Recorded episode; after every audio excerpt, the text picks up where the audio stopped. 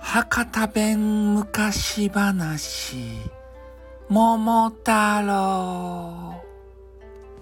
昔々あるところにおじいさんとおばあさんが住んでました。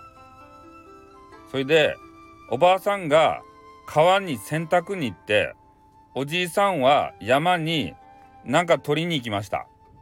そしたらおばあさんが洗濯しよったらなんか川の上からね変な桃がどんぶらこどんぶらことか言って音ば出して流れてきました。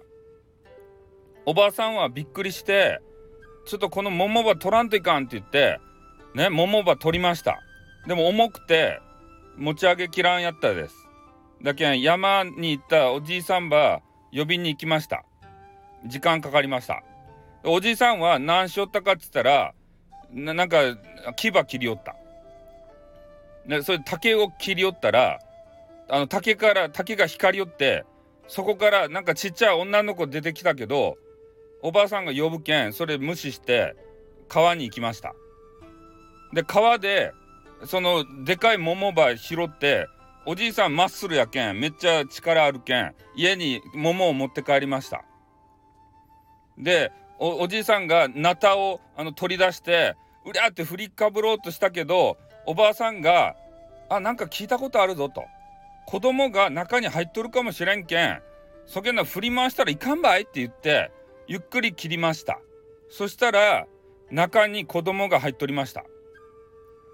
でその子供がなんか知らんばってんすぐでかくなってねあの鬼ば退治しに行きますばいって言いました。で鬼ヶ島っていうとこにまだ鬼が住んどりました。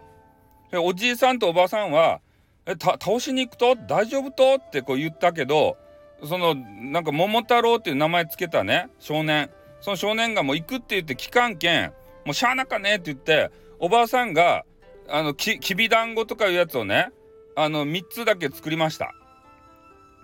桃太郎はもっと作ってくれんかいなと思ったけどおばあさんがあの苦労して作った券もうしゃあないねって思って3つだけ持っていきました。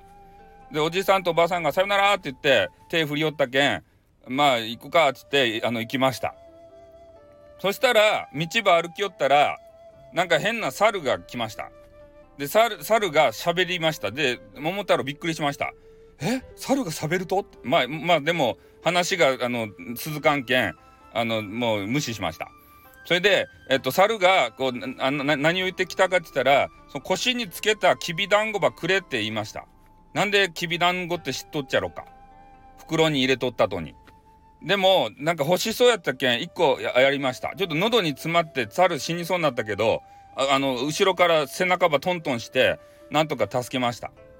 そしたら次は前から犬があの来てすごいあの顔であの噛みつきそうになったんであのきびだんごを口に押し込みました。そしたら仲間になりました。でああとなんか変な鳥が飛び寄ってそれにもあのきびだんごやりました。そしたら仲間になりました。で3匹のなんかようわからん動物アニマルを連れてあの鬼ヶ島にちょっと渡ろうとしたら船がなかったけん、えー、急遽きあの木切って船作りました。それで鬼ヶ島に行って、えー、あの鬼がいっぱいあの攻めてきました。そそしたら猿とキジとあのあれえっ、と犬あれがこう戦いに行こうとしたけどまあ所詮アニマルやけん全部死にました。あ死んでない。あのちょっと瀕死になりました。でその瀕死になったやつは、まあ、あのちょっと船に乗せときました。それであの桃太郎めっちゃ強いけんあの全部鬼退治しました。あの殺してないです。懲らしめました。あの昔話風に懲らしめました。そしたら宝場やるけん許して許してんないって言われたけんあじゃあなんか宝ちょっと持って帰るかのって言ってからねあの鬼の宝を全部あの奪い取りました。それで家に帰ってあの鬼場退治した場合って言ってからおじいさんとおばあさんに報告したら宝場奪われてあの家から追い出されました。どんな話や。ちょっと子供さん向けにさねあの昔話をちょっと朗読あるじゃないですか。あんな感じで話そうと思ったらとんでもない話になってしまって。すいませんねあの世の中のママさん方。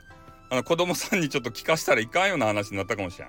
ねあの楽しんでいただければと思います。じゃあ終わります。あってーん。